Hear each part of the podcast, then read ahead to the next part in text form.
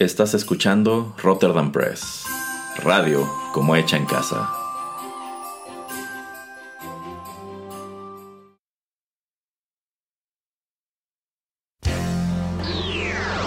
He-Man y los One Hit Wonders del universo. Yo soy Adam, príncipe de Eternia y defensor de los secretos del castillo Grayskull. Él es Pereira, mi más querido amigo.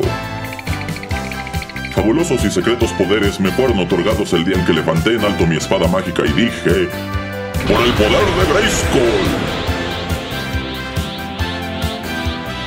Ya tengo el poder.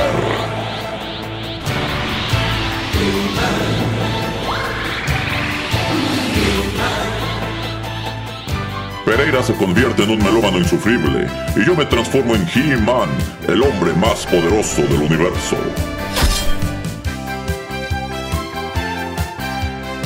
Solo tres seres comparten este secreto. El señor Álvarez, el padrino Larios y Erasmo. Juntos defendemos los One Hit Wonders del universo de las demoníacas fuerzas de Skeletor.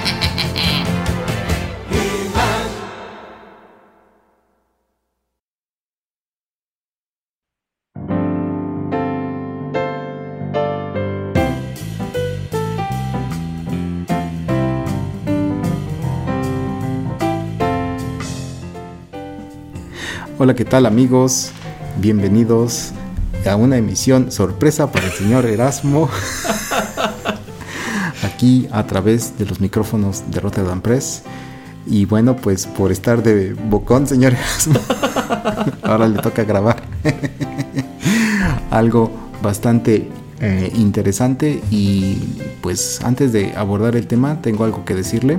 Y, y, vamos a ir primero, obviamente, a una canción, pero pues eh, antes de presentarla, nada más tengo que decirle que es eh, el tiempo más maravilloso del año. ya regresamos.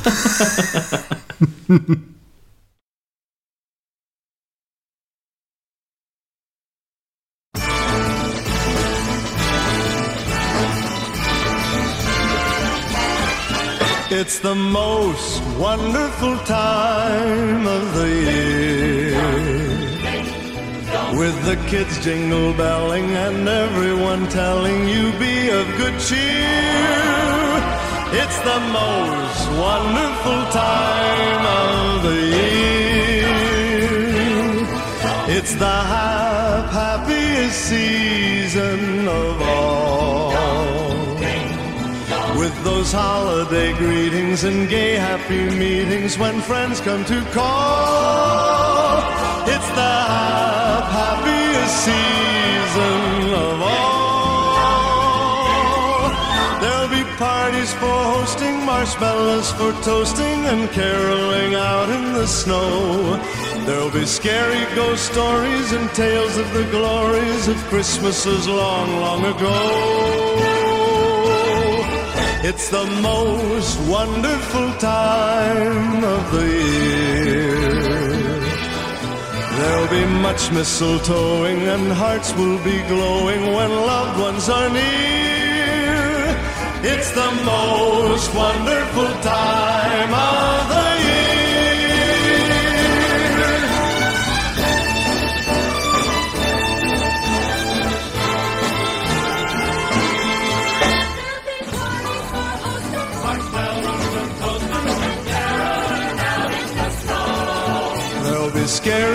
stories and tales of the glories of Christmases long, long ago.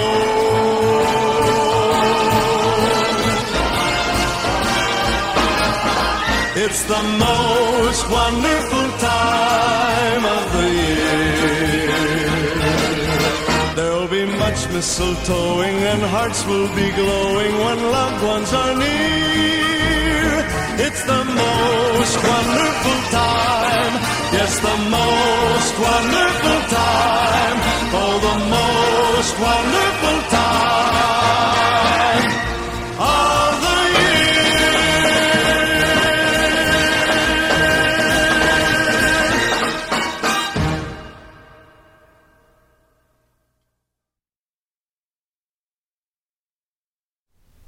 Bueno, amigos, bienvenidos a He-Man y los One Hit Wonders del universo.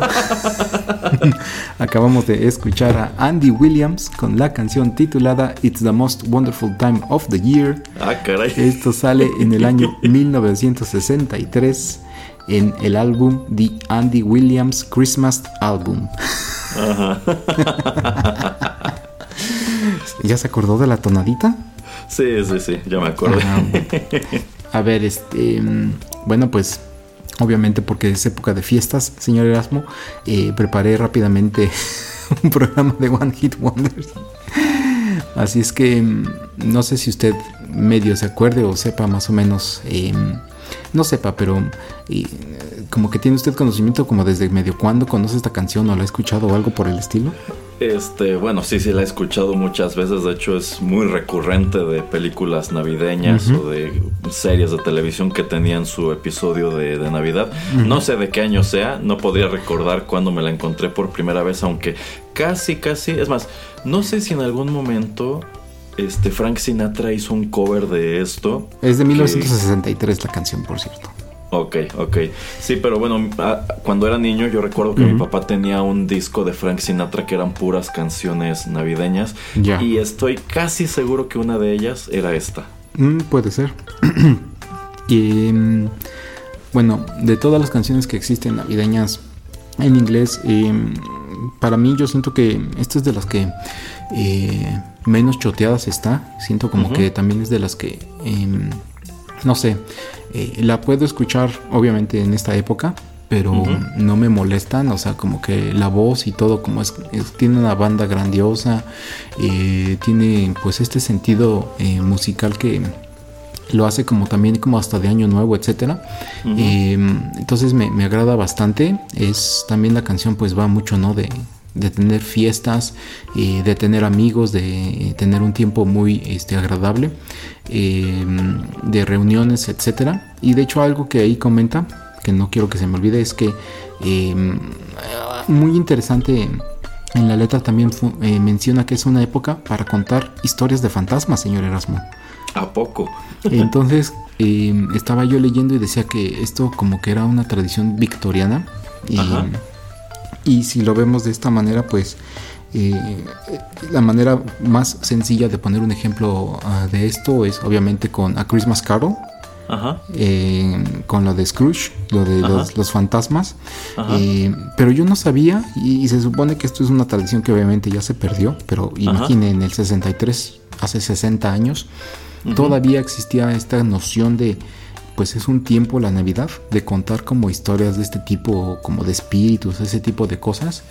Eh, y la verdad no me acuerdo, ¿usted se acuerda de algún otro tipo como de melodía o de, de cuento o de algo por el estilo que tenga que estar relacionado con estas épocas o que sean de Navidad o que sean este en invierno, etcétera, que, que vayan más así como que ese tipo de, de historia fantasmal? Porque la verdad yo no, y eso se me hizo muy interesante en la, en la letra de esta canción. Ok, no, no, la verdad tampoco tenía idea de que pues fuera tradición como tal y lo único que tengo presente relacionado con ello es este Christmas Carol de Charles Dickens que usted acaba de mencionar, eh, que bueno, es que en sí tampoco me parece una historia como de susto, o sea, sí tiene esta cuestión de los fantasmas y que el tercero es como el más ominoso porque le hace ver a Scrooge lo que le va a pasar si no cambia su manera de ser, pero más que un- una historia de fantasmas a mí me parece como una historia de crecimiento, una historia que tiene que dejarte pues esa moraleja, ¿no? Sí, de hecho, entonces por eso como que también eh, se me hace muy interesante que pues este a la gente que le, que le gusta esta melodía pues es eso, ¿no? Es, es algo que eh, pues como que trae a colación o como que pues hoy en día eh, se siente un poco raro al escuchar eh, la canción y también al leerla, pero pues bueno, era como el dato curioso que traje de por lo menos de la letra. Y al hablar de Andy Williams pues me voy a enfocar un poquito más en su vida en, en el siguiente segmento. Y, mm, pero pues eh, también era conocido el señor Andy Williams como el señor Navidad en cierto punto, porque Ujú. en el año 1963 saca el- su primer álbum de, de Navidad, pero a través de sus 43 álbums que saca, Ah, caray. 8 de ellos son navideños. ok. Entonces, este, llega un punto en el que pues él es reconocido así de esta manera y por pues simplemente por sacar de vez en cuando este de hecho el último álbum que saca y relacionado con la Navidad es en el año de 1995 entonces 32 años después de del primero. Entonces imagínense como que en promedio cada cuatro años sacaba un álbum de Navidad. Y, y eso pues también era, era muy interesante. Eh, la, la, melodía de hecho pues digamos que se pierde en el tiempo cuando sale en el año de 1963 este álbum. De hecho Blanca Navidad es el, eh, el título de eh, que decide la, la discográfica pues eh, impulsar para que promover este álbum, pero pues eh, en ese sentido como que digamos uno, dos, tres años después es que It's a Wonderful Time of the Year, It's the Most Wonderful Time of the Year se convierte un poquito más en algo relevante dado que eh, el señor Andy Williams pues también se presentaba a veces en estos programas de variedad de la televisión eh, explicaré un poco más acerca de su vida después, pero en ese entonces él también ya tenía como su propio programa de variedad, eh, que fue cancelado muy rápidamente, pero llega un punto entre, entre 1962 y el 1971-72 en que él tiene como varios especiales em, a través del año eh, en, la televisión y pues llega un, un punto donde él y cada año hace un especial de Navidad. Entonces por eso que hace, creo en el 64 o en el 65 hace un especial donde pues eh, empieza a ser más popular esta melodía, eh, se mantiene popular a finales de los 60, se pierde y de hecho eh, regresa como regresa como regresó Alf en forma de fichas. En el año 2007 eh, eh, de hecho en, Inglaterra en Gran Bretaña donde vuelve a ser pues estar en el top 20 de, perdón creo que llega al, número 21 en el año 2007 y desde ese año hasta hoy ha ido subiendo y su popularidad obviamente ah, sí, se ha vuelto igual de eh, se ha vuelto más popular la melodía que cuando sale en los 60 y siempre ha estado en listas obviamente en, Navidad, ¿no? O sea, pero tiene ya más de 15 años, 16 años que pues no la encontramos en, lugares como en, Inglaterra, en algunos lugares de Europa, Estados Unidos, Canadá, y en las listas eh, pues más importantes, las melodías más escuchadas pues porque se ha convertido como en una tradición el tenerla en, esta época y como usted comenta pues es una canción que también resurge eh, por haber sido utilizada varias veces en películas navideñas, en comerciales, sobre todo en comerciales me la he encontrado mucho eh, y sí, en los últimos como 10 años. ¿Qué le parece todo esto? Me está diciendo que este señor Andy Williams es algo así como el Boris Bobby Pickett de la Navidad. Exactamente, exactamente. Y de hecho, ni, no investigué, porque no me dio tiempo suficiente, pero no me extrañaría que cuando Andy Williams tenía su propio show, eh, Bobby Pickett no hubiera salido ahí este, una u otra vez. Entonces ahí como que estamos atando cosas. El, gran crossover de los cantantes festivos. Exactamente. Eh, pero, ¿qué le parece eso de que pues como que se apaga o como que nunca fue tan famosa y como que llega un punto en que vuelve a ser grandiosa esta melodía. ¿Qué le parece No tenía idea, de hecho yo jamás me hubiera imaginado, o sea, sí es como tal una canción clásica de la temporada, sobre todo en el mundo de habla inglesa, pero yo jamás me hubiera imaginado que es una canción que se sostiene en listas de popularidad cuando pues a cada rato sacan eh, covers de otras un poco más consagradas como Jingle Bells y este Tannenbaum, todas esas, ¿no? sí, sí, exactamente. Eh, y yo creo que también por eso a mí me gusta eh, traerla ahora, donde pues es una de esas canciones que, ok, como que es escuchada. De hecho, yo me hice la pregunta no hace muchos días de quién canta esto y por qué no la hemos escuchado más o, hemos escuchado más acerca de este, de este cantante. Pero bueno, eh, la historia es muy, muy interesante. Eh, y obviamente, pues, como le digo, para una persona que termina eh, teniendo el mote de El Señor Navidad, pues es una historia interesante que quise también traer, pues, en estas épocas. Muy bien, muy bien. Pues sí, creo que es buen tema y claro que el señor Pereira no puede soltar sus One Hit Wonders ni siquiera en Navidad. nada, nada. Bueno, este, si no hay nada más que comentar acerca de esta melodía, eh, vamos con la siguiente canción y ya regresamos.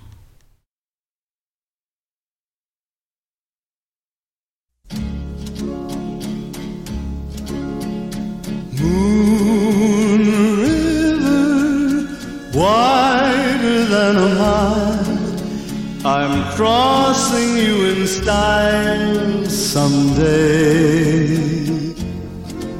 Oh, Old dream maker, you heartbreaker, wherever you're going, I'm going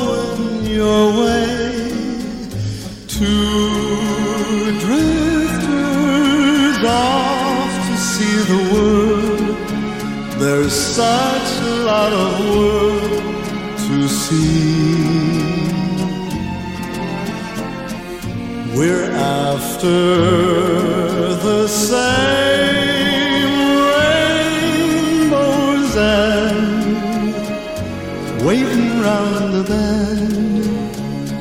My huckleberry friend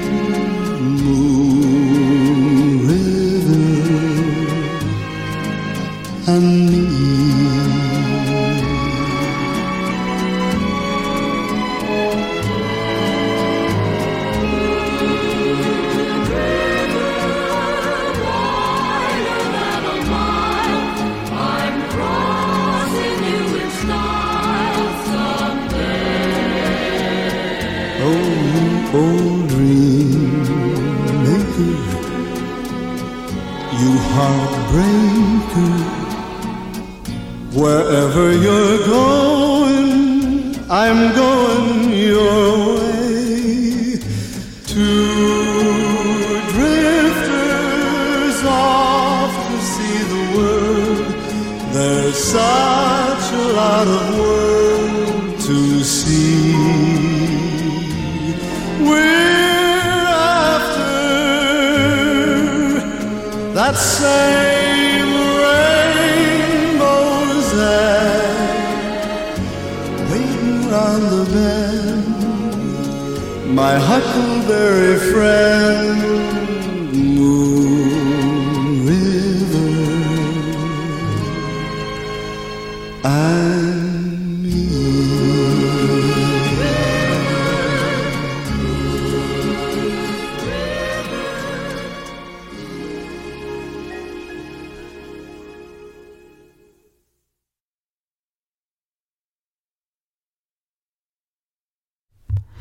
Estamos de regreso, acabamos de escuchar la canción titulada Moon River. Esto eh, pues lo graba Andy Williams en el año 1962 para el álbum Moon River and Other Great Movie Themes. Esto es original del año 1961 de la película Breakfast at Tiffany's. Eh, Henry Mancini es eh, quien canta la melodía, creo que también la escribe y originalmente en la película es Audrey Hepburn quien, quien, la interpreta. Eh, eh, de hecho, de esas primeras cosas que quería yo preguntarle a usted, yo nunca he visto Breakfast at Tiffany's. ¿Usted la, ha visto? El que cree tampoco. Eh, también tengo la novela y nunca la he leído. oh, wow. Mire, sí, de hecho también es eso que sale de una novela, creo que es del año 1958. Pero sí he visto el clip de Moon River, eso sí. Ajá. Ah. ok, mire, ya con eso. Em, de hecho, em, Andy Williams em, toma mucha popularidad porque en el año de 1962 le piden, antes de que grabe este álbum, de que él interprete la melodía en los Oscars. como estoy comentando, él no es quien originalmente la canta ni en el álbum de la, em, de la película, ni en la película, porque es Audrey Hepburn. Em, pero como que ahí toma centro y foco pues su carrera y como que empieza a despegar.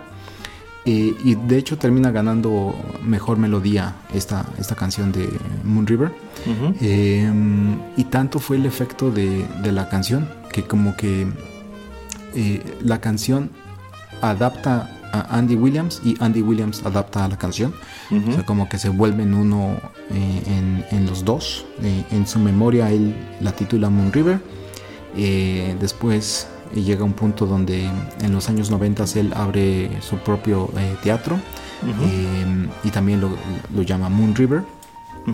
y digamos que pues, pues es este punto donde empieza a ser conocido el señor.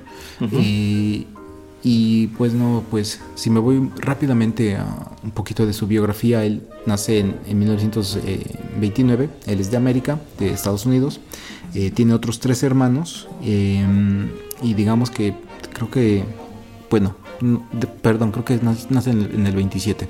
Em, sus hermanos pues, y él crean un cuarteto y se ponen a cantar eh, pues música y de hecho son invitados a, algunos de estos em, de estas películas a finales de los años 30 principios de los 40 a ser partes de, algunos films musicales. Y ya que los van a contratar a su hermano más grande lo llaman para enlistarse en la guerra. Entonces pues el contrato que casi iban ya a firmar es este terminado porque pues ya no, es un cuarteto como los borbotones. Eh, entonces pues ya ni modo no entonces no, no puede estar ahí. Eh, pero de hecho se em, se junta o empieza a, tener una colaboración o hacer este como las voces eh, las background voices de, otra artista que se llama Kate, Thompson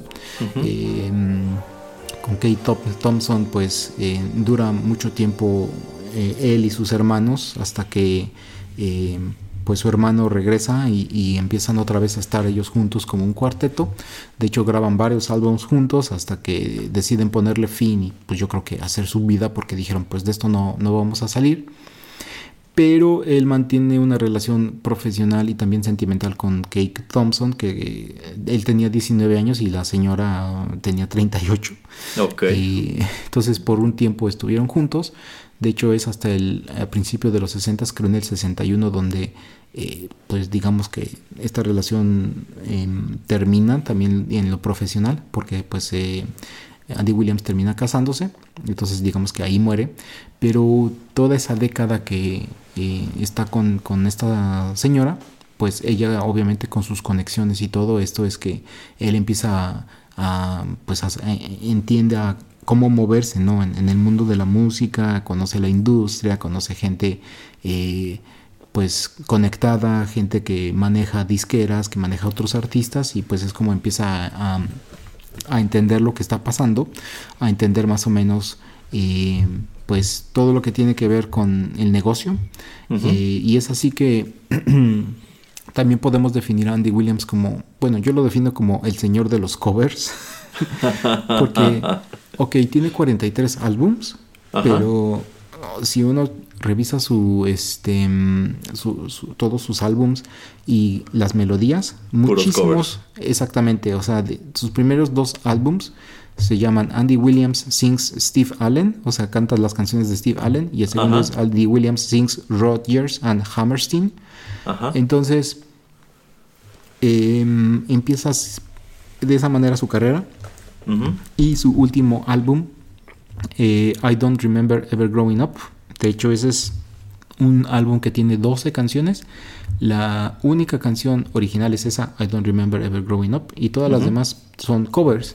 Entonces, es un señor que se dedicó mucho a esto y, que se dedica mucho, por ejemplo, a, cubrir a Elvis Presley y a toda la gente, que, muchos que también no conocemos de ese entonces eh, que repasando muchas de las melodías que él graba y de las famosas, yo digo, ah, lo que está haciendo también, por ejemplo, hoy en día Michael Bublé es lo mismo que hizo este señor, eh, con también las mismas canciones, ¿eh? entonces mucha gente, yo creo que él también tuvo exposición o expuso música de otros artistas que también eh, tal vez mucha gente no tenía acceso a través de que él hacía los covers eh, y es así como que digamos se empieza a ser famoso pero como le comento el momento donde eh, repunta es el haber hecho el, cover y cantado, cantado en los Oscars de, del 62 este, la canción Moon River Entonces, ¿qué le parece como que esta primera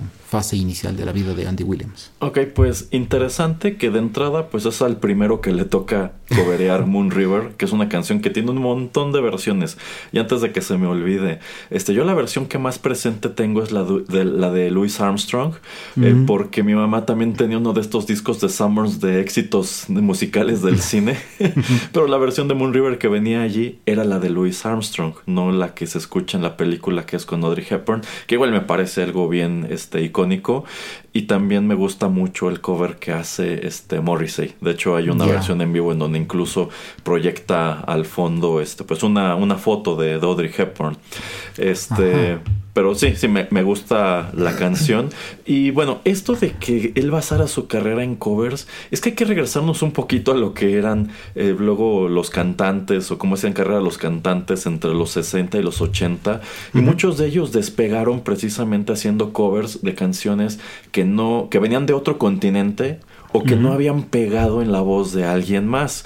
Por ejemplo, si nos fijamos en un eh, cantante súper consagrado de México como Luis Miguel, pues muchos de estos tempranos éxitos, no cuando era niño, pero cuando ya era adolescente, este como, bueno, no me acuerdo cuál es el título con él, pero este por ahí tiene un cover de los Jackson 5, por ejemplo. Y yo creo que muchos en México ubicamos la canción con él y no tanto con los, eh, con los Jackson 5. O por ejemplo tenemos a un acto como Menudo, que destaca con el cover de Chiquitita, que era una canción de ABBA, este, pero mientras que la canción de ABBA se iba a tardar un poquito más en llegar acá, ellos, ellos prácticamente dan el madruguete y hacen su propia versión en español y con eso este, igual empiezan a hacer carrera. Ahora, en lo que respecta a los cantantes que están metidos en el jazz y sobre todo el big band jazz, pues también es muy común encontrar covers como es el caso de Michael Bublé, más que música este, original, porque a fin de cuentas este es un repertorio que digamos está también muy consagrado y es muy celado, que es lo que se suele denominar este, el interior de la escena como el American Songbook.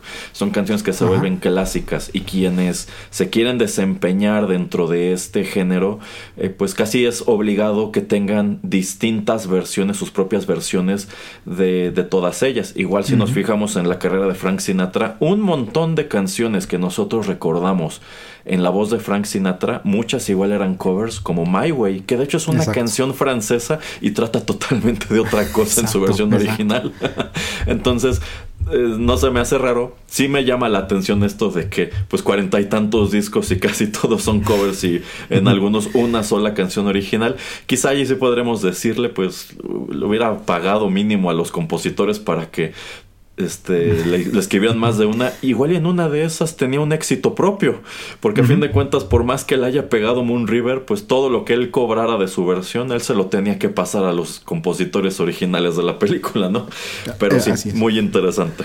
Sí, y de hecho el cantautor este Henry Mancini o Mancini eh, mantiene una relación muy estrecha después de mm, el éxito de, Moon River con la voz de Andy Williams, entonces como alrededor de una década eh, también hay melodías que, Henry le escribe a Andy Williams para que las tenga en sus, en sus álbums. Y sí, también era conocido Andy Williams como pues un, un, cantante de, de, estudio. O sea, era un cantante de álbums de estudio porque y también saca esa cantidad enorme de álbums.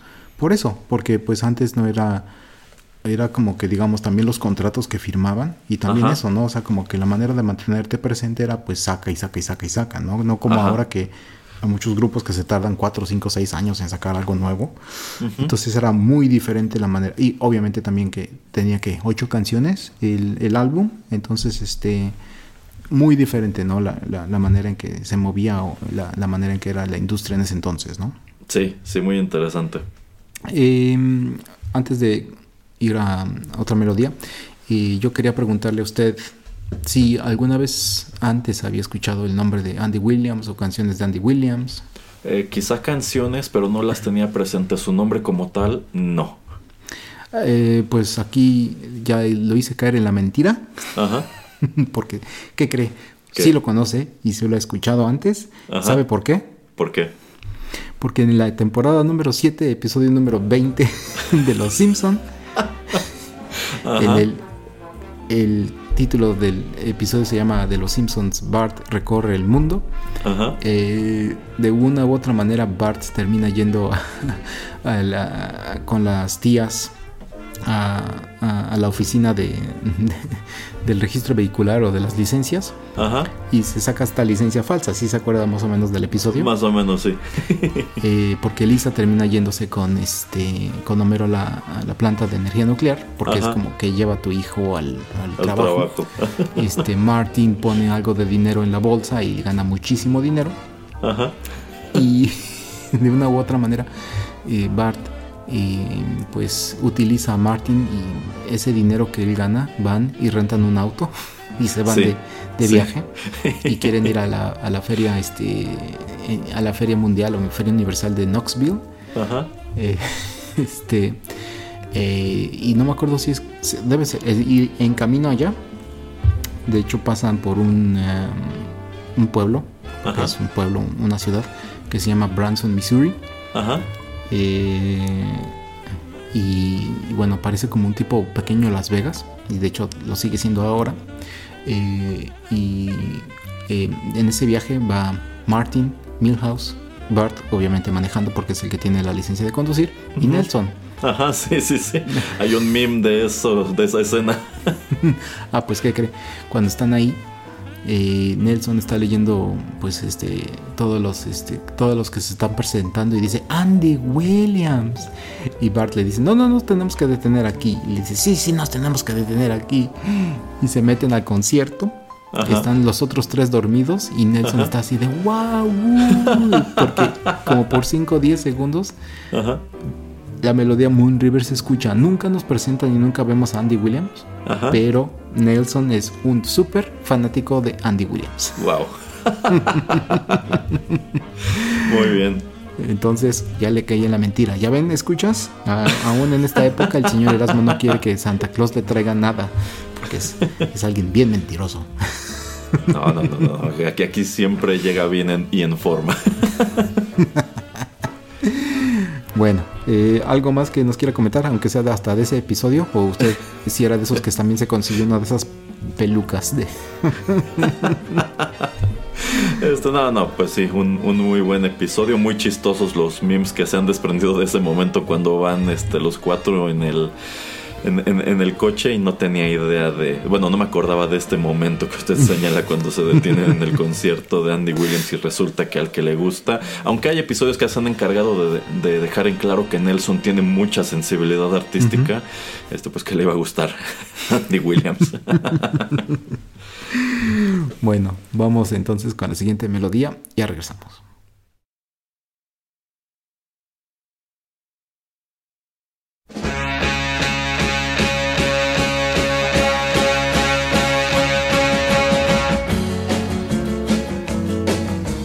Boys watch the girls while the girls watch the boys who watch the girls go by.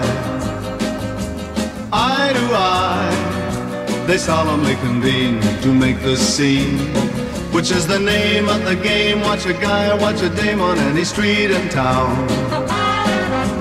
Up and down, and over and across, romance's boss. Guys talk, girl talk, it happens everywhere watch girls walk with tender loving care.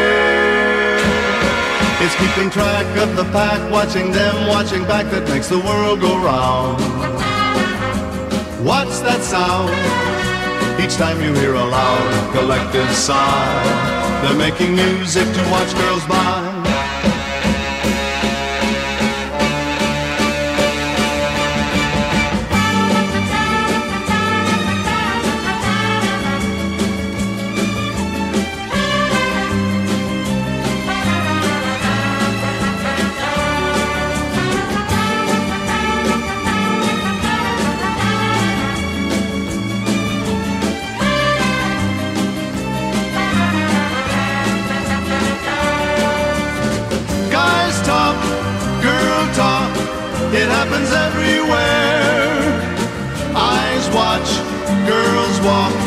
With tender loving care.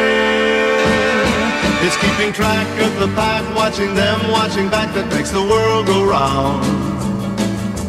Watch that sound? Each time you hear a loud and collective sigh, they're making music to watch girls by.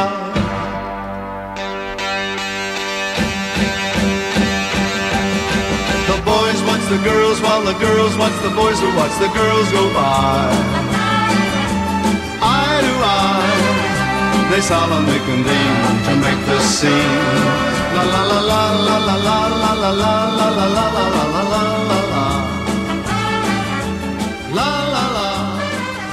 La la la la la la. La la la la. La la la la la la la.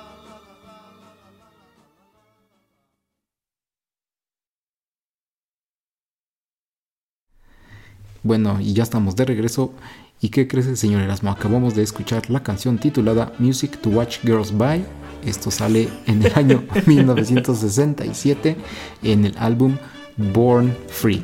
Pero Ok. aquí le va la pregunta. Aquí Ajá. ¿Es este un cover o no es un cover? Híjole, no tengo idea. ¿Pero usted qué cree? Pues yo quiero pensar que sí. Lo es. Ajá.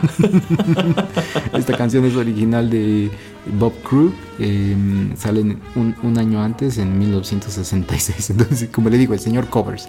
¿Por qué la traje esta melodía? Porque eh, hay momentos, otra vez, donde la carrera de ciertos artistas resurge eh, Ujú. y vuelve como que a repuntar. Y antes de que It's the Most Wonderful Time of the Year eh, repunte, por ejemplo, en lugares como en, en Gran Bretaña, en el año Ujú. de 1999, esta melodía con la voz de Andy Williams es utilizada para mm, hacer, eh, para los comerciales de, de un automóvil que se llama Punto, de la marca italiana Fiat, eh, allá en, en- en Inglaterra, y repunta la carrera de Andy Williams y es cuando es reconocido. Y de hecho también al hacerse famosa la melodía es que también Pepsi retoma la canción y saca también este comerciales con esta canción eh, detrás. ¿Cómo la ve? Ok, no tenía idea y la verdad es que no ubico los comerciales ni sabía que había un automóvil de la Fiat llamado Punto. Ah, y lo sigue habiendo, ¿eh? sigue, existiendo, o sea, sí lo sigue sacando según yo. Eh, no se preocupe, la Fiat es me. Es la Fiat. Es, es un auto Ok. italiano. Cómprese uno alemán mejor. sí estoy viendo que es un coche medio feito. Pero, ¿cómo la ve de que, em, pues, otra vez, eh, son 32 años que pasan Ajá. de una cosa a la otra y como que Ajá. vuelve a resurgir algo? Porque a alguien se le ocurrió, vamos a escuchar, vamos a usar esa canción tan vieja en algo nuevo. Ajá. Ajá. Híjole, bueno, es que aun- yo creo que aunado a ser el señor Navidad y el señor cover, yo creo que este es el, es el señor. En cualquier momento voy a surgir en el lugar más, en el lugar menos pensado y voy a convertir una canción vieja en un, en un hit. Porque, bueno, esto de que, digo, no, no sería un caso único de que es una canción que aparece en un comercial solo porque quizá la escogieron porque los derechos eran baratos o porque creían que iba con el espíritu que estaba tratando de transmitir el, el comercial. Pues eh, que a partir de su aparición allí eh, repunte. Que bueno, eh, justo en la semana por allí hizo una publicación de que es un fenómeno muy contemporáneo, de que estamos viendo que canciones de los años 80 y los años 90 están regresando a listas de popularidad muy de golpe y están siendo más escuchadas de lo que lo fueron en su momento por su asociación con series de televisión, videojuegos y otras cosas, como esta canción de Kate Bush, que ya nos tardamos en traer a este programa, que resulta que aparece en una escena de un episodio de Stranger Things y tómala. Eh, la señora se volvió más popular que cuando estaba en su prime porque resulta que pues a toda una generación de gente joven le gusta la canción. En su momento para ella no fue un éxito, fue una canción pues que se promovió en su momento como cualquier otra cosa, este y nadie le vio mayor valor y ahora resulta que hay toda una generación que la, enco- que la- que por haberla escuchado en esta serie dice, "Wow, me encanta, siempre me ha encantado Kate Bush. Nunca la había, la había escuchado, pero siempre me ha encantado." este, entonces Digamos que incluso en ese tipo de fenómeno parece que este señor es el, es el precursor. Así es, sí, sí, sí, sí. Eh, y bueno, em, continuando un poco hablando de, de su carrera musical, Em, de hecho, este señor a, mediados de los 60 tiene pues una relevancia muy importante porque como ya comentaba, hasta cierto punto le dieron por muy breve, pero le dieron un, programa como de esos este de variedad de la noche en, Estados Unidos. y,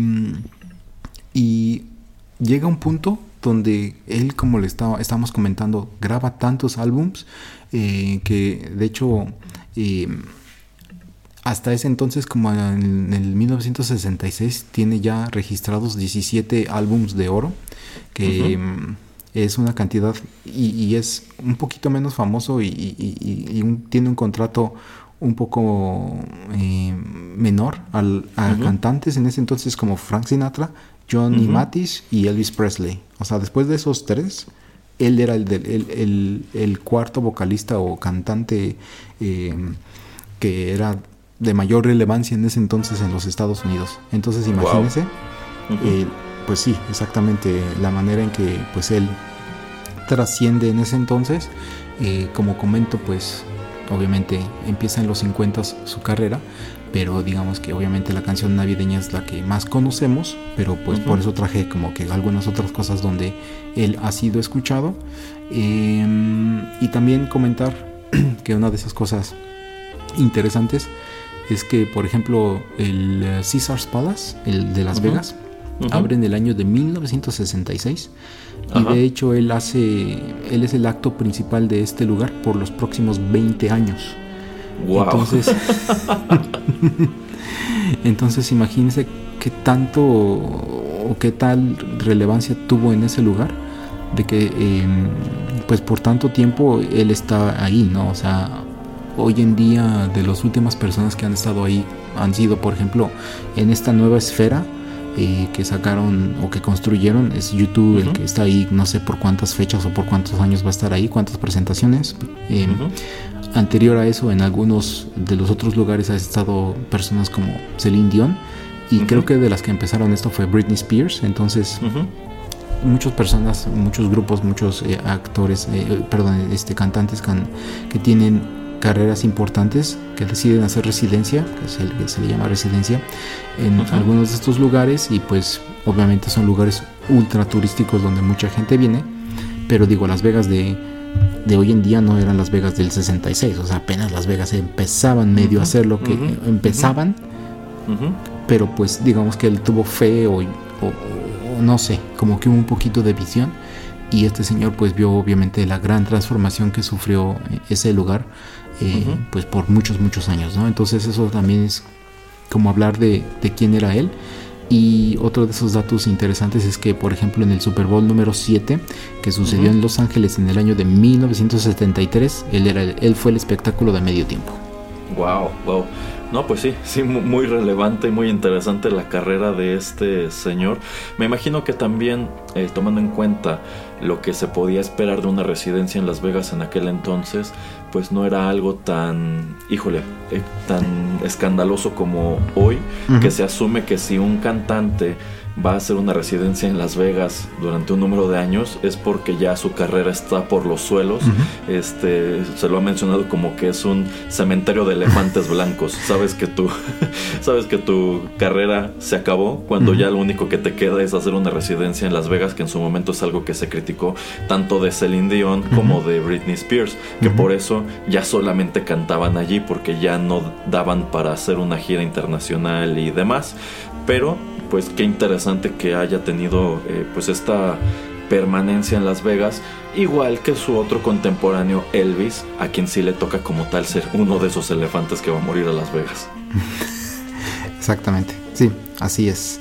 Eh, bueno, este bloque yo creo que era un poco más pequeño de los otros anteriores que hemos tenido, pero era nada más como para pues también explicar la relevancia en los 70s y los 80s de, del señor Andy Williams. Así es que eh, no traje muchas más canciones, traje una más, así es que vamos a escucharla y vamos a, contar pues este los últimos los 80s 90s del señor Andy Williams los 2000s y pues a ver a dónde eh, va terminando su carrera. Ya regresamos pues. ya regresamos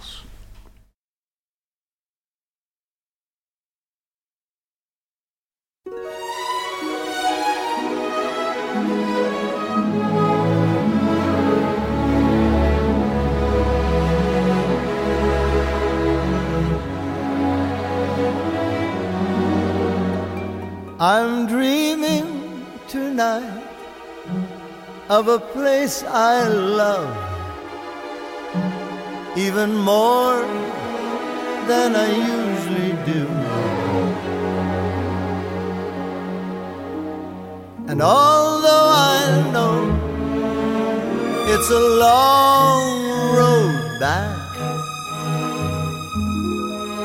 I promise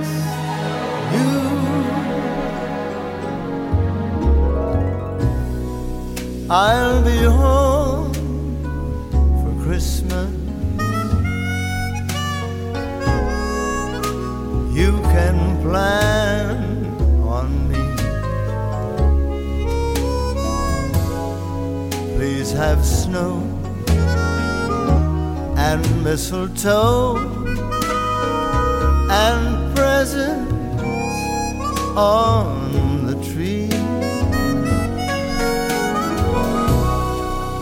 Christmas Eve will find me where the love light gleams. I'll be home for Christmas if only in my dreams.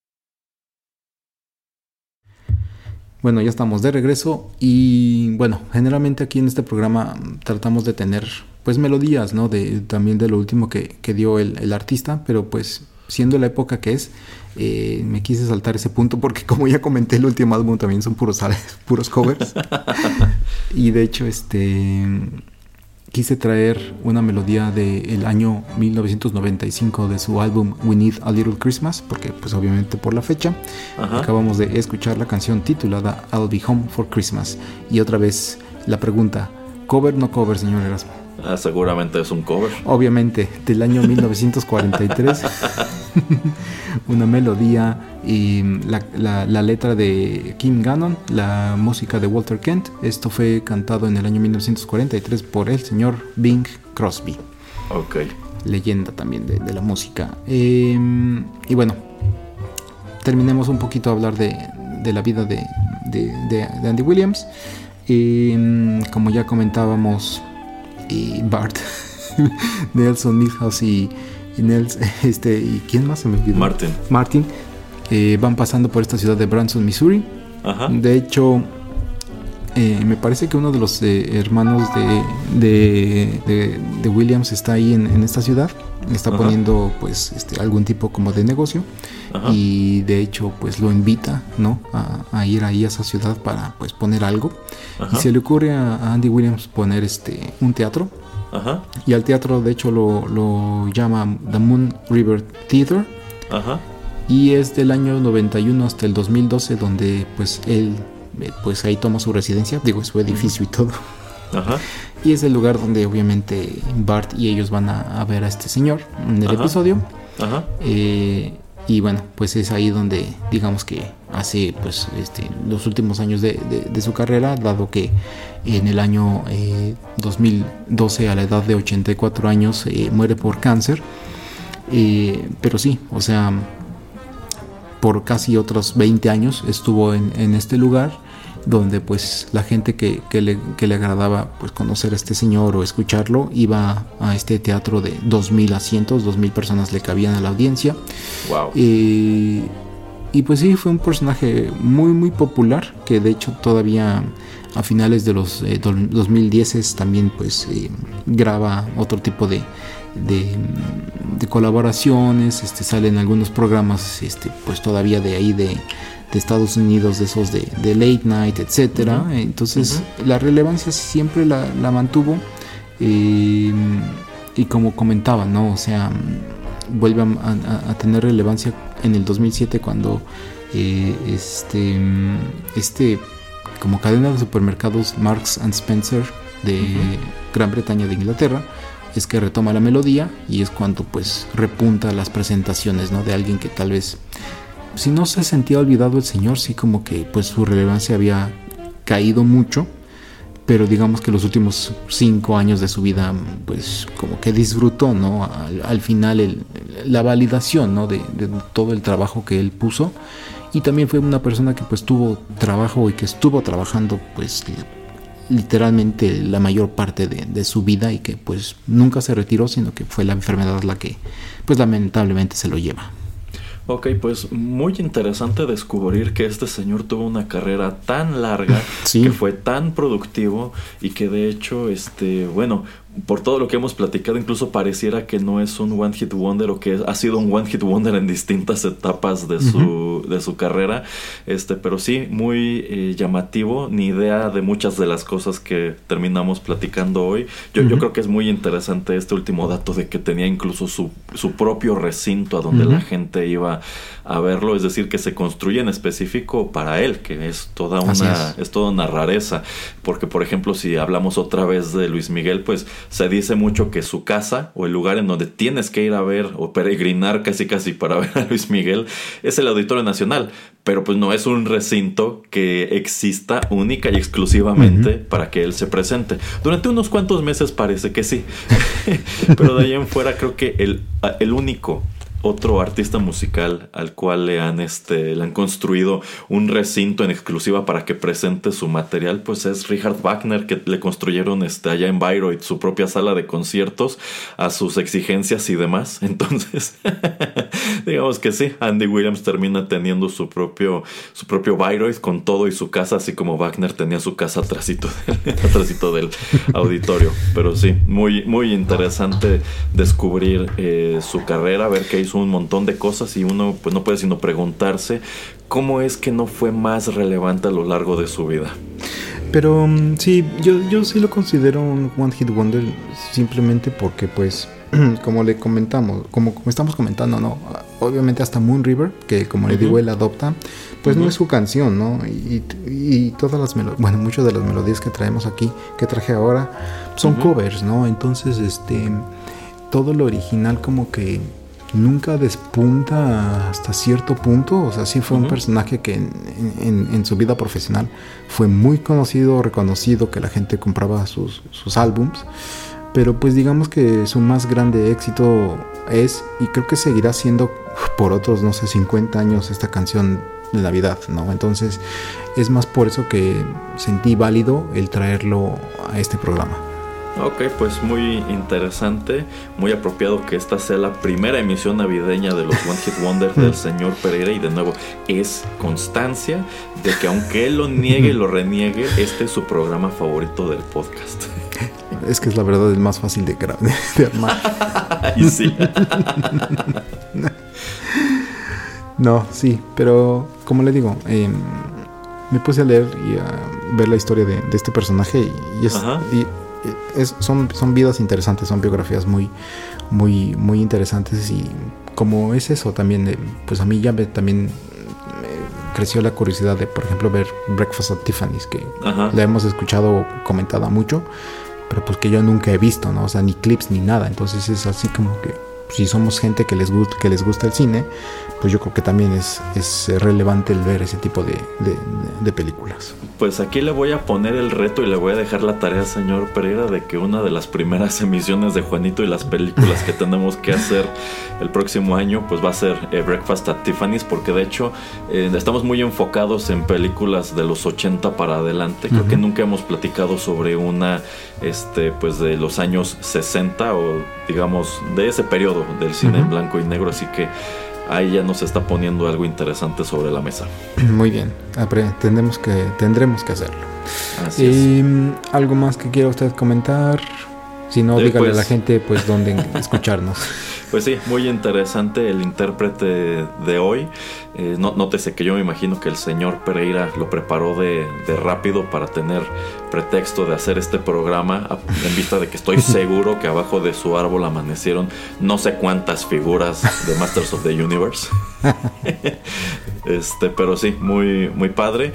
Y pues nada, recordarle a los escuchas como solemos hacer que aquí en Rotterdam Press, además de este programa de los One Hit Wonder del señor Pereira, tenemos otros que son de tecnología, de cultura retro, de literatura, de videojuegos y otras tantas cosas. Y todo esto pueden encontrarlo de manera gratuita en SoundCloud y también pueden suscribirse a los 500 episodios más recientes en Spotify y otras apps de podcast. Ah, y no dejen de seguirnos en redes sociales, Facebook, Instagram, Threads y también la favorita del señor Pereira. Extrema, X. extrema. es, es ex de extremo.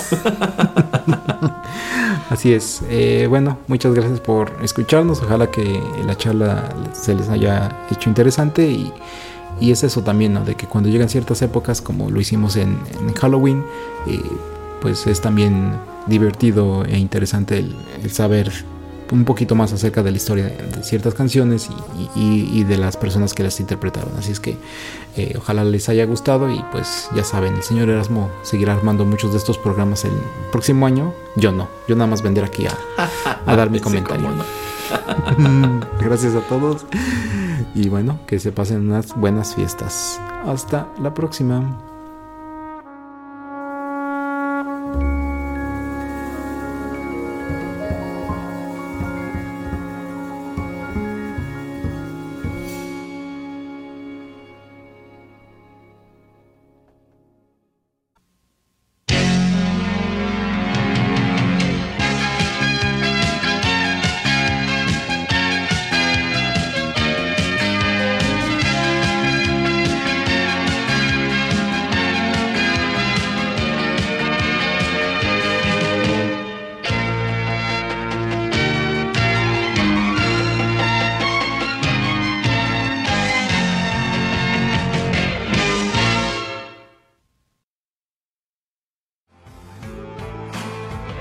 Estás escuchando Rotterdam Press.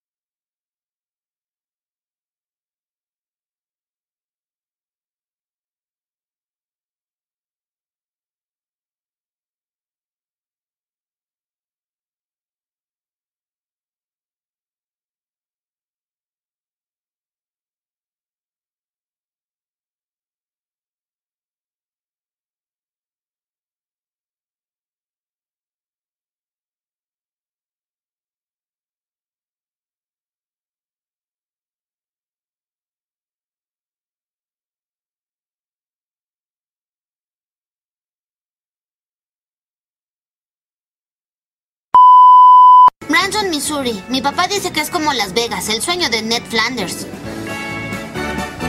¡Andy Williams! No tenemos que parar aquí. ¡Sí tenemos para aquí, tonto! Ay, está bien. My huckleberry friend, Moon River, and